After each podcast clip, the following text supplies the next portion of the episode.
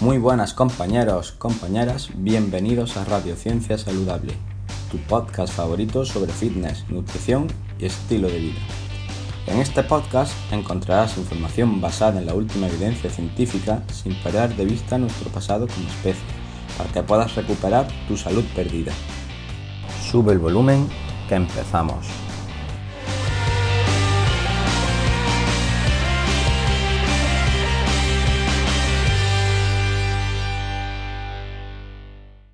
Muy buenas a todos. Hoy es un día especial porque estrenamos nueva línea de publicación de contenido.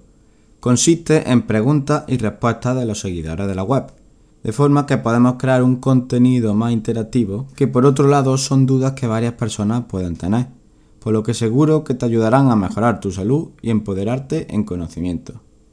Hoy responderemos a una pregunta sobre cómo organizar rutinas de entrenamiento. Hablaremos también sobre la miel y si consumirla es igual de pernicioso que consumir azúcar. Y por último comentamos el problema de la artrosis y cómo tu alimentación y estilo de vida pueden ayudar a mejorarla. ¡Vamos a ello!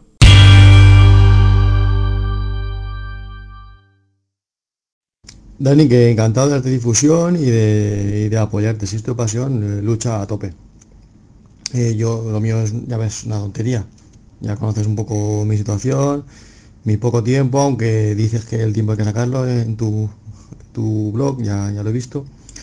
Entonces, bueno, eh, la idea es que, eh, mm, pues llego al gimnasio y a veces pues no sé qué hacer, solo hago, eh, hago una máquina que está libre, porque está libre, no, no lo hago por ninguna razón. Me gustaría pues tener un, un esquema, unas tablas, no sé, algo un poquito más dirigido. Entonces, pues, pues bueno, la idea es bueno, perder peso ya casi no, prácticamente es ganar masa muscular y, ya está. Y la dieta, pues sabes que me cuesta muchísimo más, muchísimo, muchísimo más, pero bueno, estoy dispuesto a corregir un, poco más. Eh, supongo que sabes, pues no te lo digo, dentro de dos semanas hago 40 tacos ya y bueno, pues me, quiero cuidar un poquito más, no que estén entrando en la crisis, pero que me quiero empezar a cuidar a tope. Venga, tío, hablamos, ya sabes, un abrazo. Muy buenas, Richard. Un placer tener en el primer episodio de Preguntas y Respuestas a un amigo tan grande como tú. Un abrazo desde aquí. Bien, vamos a abordar este problema por partes. Por un lado, las máquinas que tú propones a la hora de ir al gimnasio no son la manera más eficiente de entrenar. El motivo es que en estas máquinas tú realizas patrones de movimiento antinaturales, ¿no?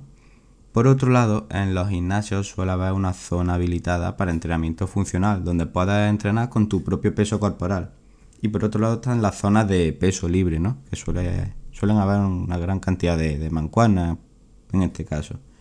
Vamos a abordar este problema por tres partes. La primera de ellas con respecto al tiempo no debería de ser un problema, como bien dicen, ¿no? Los ejercicios con peso corporal tienen la gran ventaja de poder ayudarte a construir músculo sin emplear mucho tiempo, ya que permiten un menor tiempo de descanso entre series. Por otro lado, el día que no tengas mucho tiempo, puedes entrenar en tu casa, ahorrándote el tiempo de ir y volver al gimnasio, que en tu situación entiendo que esta es bastante importante. Por otro lado, si tú entrenas con peso libre, como las famosas kettlebell o mancuernas, que esta última suele haberla en todos los gimnasios, lo más probable es que no tengas que esperar nada de tiempo, ya que desgraciadamente en la zona de las máquinas es la que más se llena en los gimnasios, estando la zona de las mancuernas relativamente vacía. Además de que normalmente suele haber varias mancuernas, ¿no? Aquí mi recomendación sería que entrenase en este caso solo con mancuernas y tu propio peso corporal, dejando las máquinas en un segundo plano. Esta es la idea, esta idea general debería de ser la base de cualquier entrenamiento eficiente. Aunque tampoco hay que ser radical, mm, yo muchas veces, mm, una vez realizo los ejercicios principales con peso corporal o peso libre, en verdad que introduzco algún accesorio, pero la idea debería de ser quitar estas máquinas de, tu rutina de día a día. Con respecto a la estructura de la rutina que me propones, que no tienes una bien definida, en tu situación actual de falta de tiempo y de una estructura organizada, lo más inteligente es que realices una rutina full body. ¿Qué significa esto? Bueno, consiste básicamente en entrenar todo el cuerpo el mismo día. Para lograr esto hay que dividir el cuerpo en, cuatro grandes movimientos, ¿no? Esto es lo que propongo yo en todos mis programas. Estaría el empuje de torso, el tirón de torso, el core abdominal y las piernas. Y bueno, estas piernas podrían dividirse a su vez en empujón y tirón, pero no vamos a complicar las cosas. Es decir, debería de incluir un ejercicio de cada grupo muscular, de forma que tu rutina comprendería cuatro ejercicios. Ejemplos de ejercicio de empuje, pues con tu propio peso corporal serían las flexiones en su diferente grado de intensidad, pudiendo cambiar el ángulo como ocurre con la flexión hindú, donde se realiza con el cuerpo más vertical, en una posición de, de invertida. ¿no? Con peso libre podría hacer el press militar, que consiste en coger dos mancuernas y elevarlas por encima de tu cabeza. Con barra también podría realizar este movimiento. Y también podría lanzar su versión tumbada que se denomina press de banca, que es tumbado igualmente elevar las mancuernas hacia arriba. Podría realizarlo también con barra. Los ejemplos de tirones serían las dominadas con tu propio peso corporal. Y si no puedes hacer este movimiento, realízalo en sus niveles más fáciles. En el programa que ofrecemos en, en Ciencias Saludables tenemos unas progresiones para realizar estas dominadas en sus niveles más simples.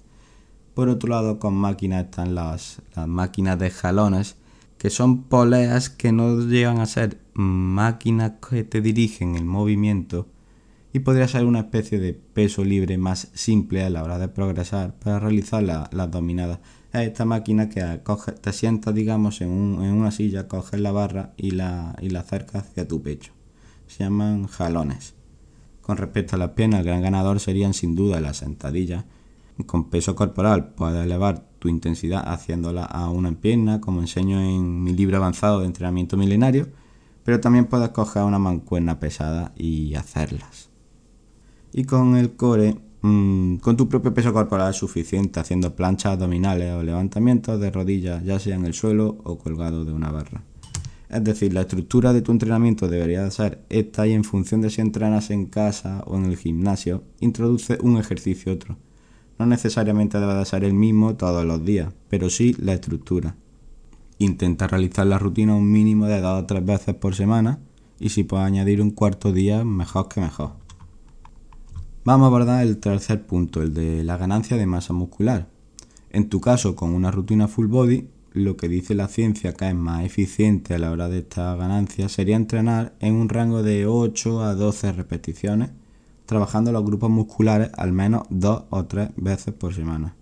Así, para no complicarte, de cada uno de estos cuatro grupos musculares realiza 4 series de 12 repeticiones, con el máximo peso que, pueda, que te permita llegar a estas 12. Así serían 4 ejercicios de 4 series de 12. Con respecto a la dieta daría para otra pregunta completa y no quiero saturarte más, pero la recomendación fácil es comer lo que comían nuestros abuelos, eliminando cualquier procesado que no existiese hace 100 o 200 años. Este sería el pilar de cualquier alimentación el intentar comprar menos productos procesados eliminará la tentación de, comértelos cuando estás en casa, ese día que llegas cansado del trabajo y, y tu fuerza de voluntad está un poco debilitada. Bueno, eso es todo, espero haber respondido a tus preguntas y también espero que nos veamos pronto. Un abrazo.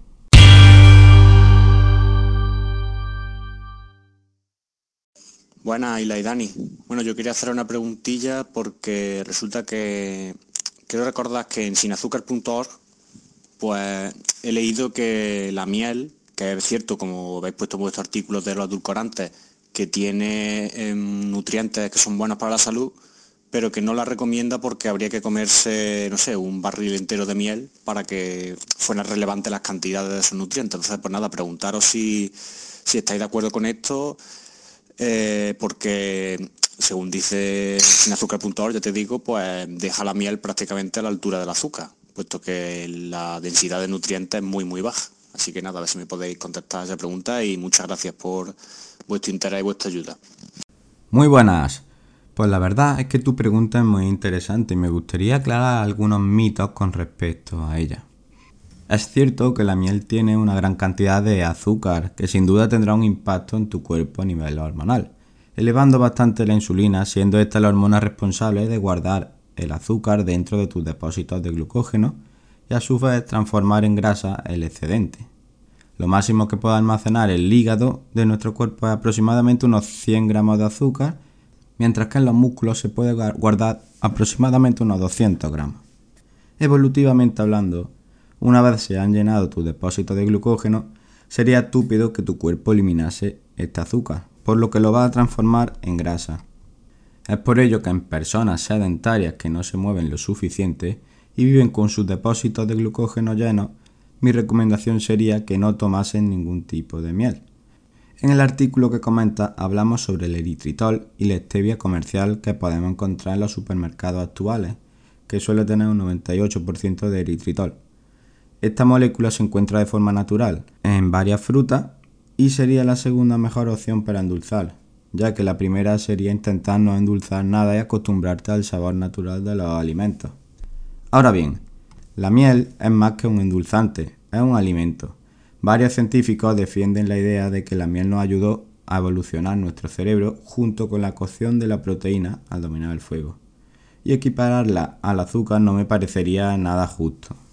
Son varios los estudios que avalan sus beneficios, como puedes ver en la entrada que publicamos en el blog. Por ello, mi recomendación es que en personas que sí entrenen y que tengan un movimiento constante de vaciado y llenado de sus depósitos de glucógeno no hay ningún riesgo en tomar miel y los beneficios sin duda superarán los contras, siempre sin abusar de ella. Yo personalmente añado una cuchara a mi batido post-entreno y a las gachas de avena o porridge que tomo el día de desayuno que voy a entrenar más fuerte en el gimnasio o en casa. Por otro lado, también añadimos miel a algunos postres con ingredientes más saludables como los que Ayla sube al blog y a Instagram toda la semana, para darnos un capricho de vez en cuando sin tener que tomar la versión ultra procesada del mismo. Eso es todo, espero haberte ayudado. Un abrazo.